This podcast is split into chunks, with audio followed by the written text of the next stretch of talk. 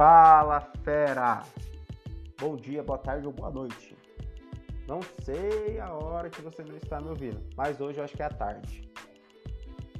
Depois do almoço, bateu aquele rangão lá, tirou um cochilo, vou agora, vou aprender sobre potenciação com expoente negativo.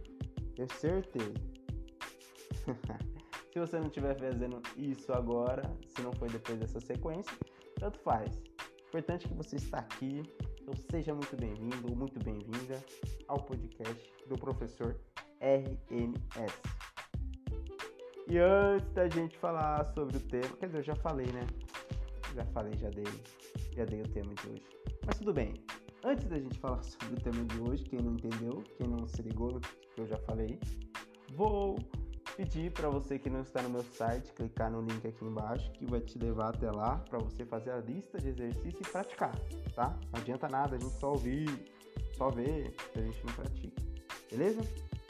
Então, para quem não entendeu a primeira vez que eu falei, hoje nós vamos falar sobre potenciação com expoente negativo.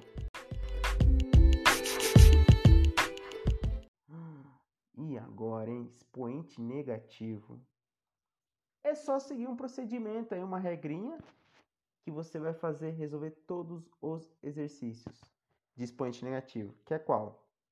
Toda vez que tiver um expoente negativo, você vai inverter a base. O que é inverter a base? Trocar o numerador pelo denominador, certo? De cima vai para baixo, de baixo vai para cima.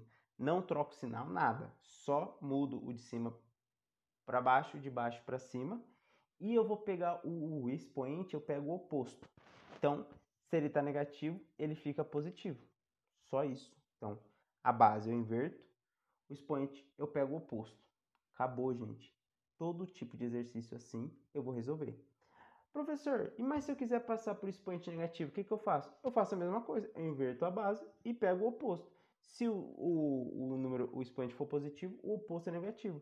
Então vale para os dois, é, para os dois jeitos, tanto para me encontrar um expoente positivo, quanto para me encontrar um expoente negativo. Mas por que, que a gente passa o expoente negativo para positivo? Porque a gente sabe trabalhar, multiplicar a fração, é, multiplicar a potenciação, resolver a potenciação com o expoente positivo. Então a gente, por isso que a gente passa para o positivo. Beleza? Então, inverte a base e pega o oposto do expoente. Aí você cai numa potenciação de, de fração, que nem a gente explicou no último podcast, e resolve, tá? Individualmente, numerador e denominador, e acabou. Demorou?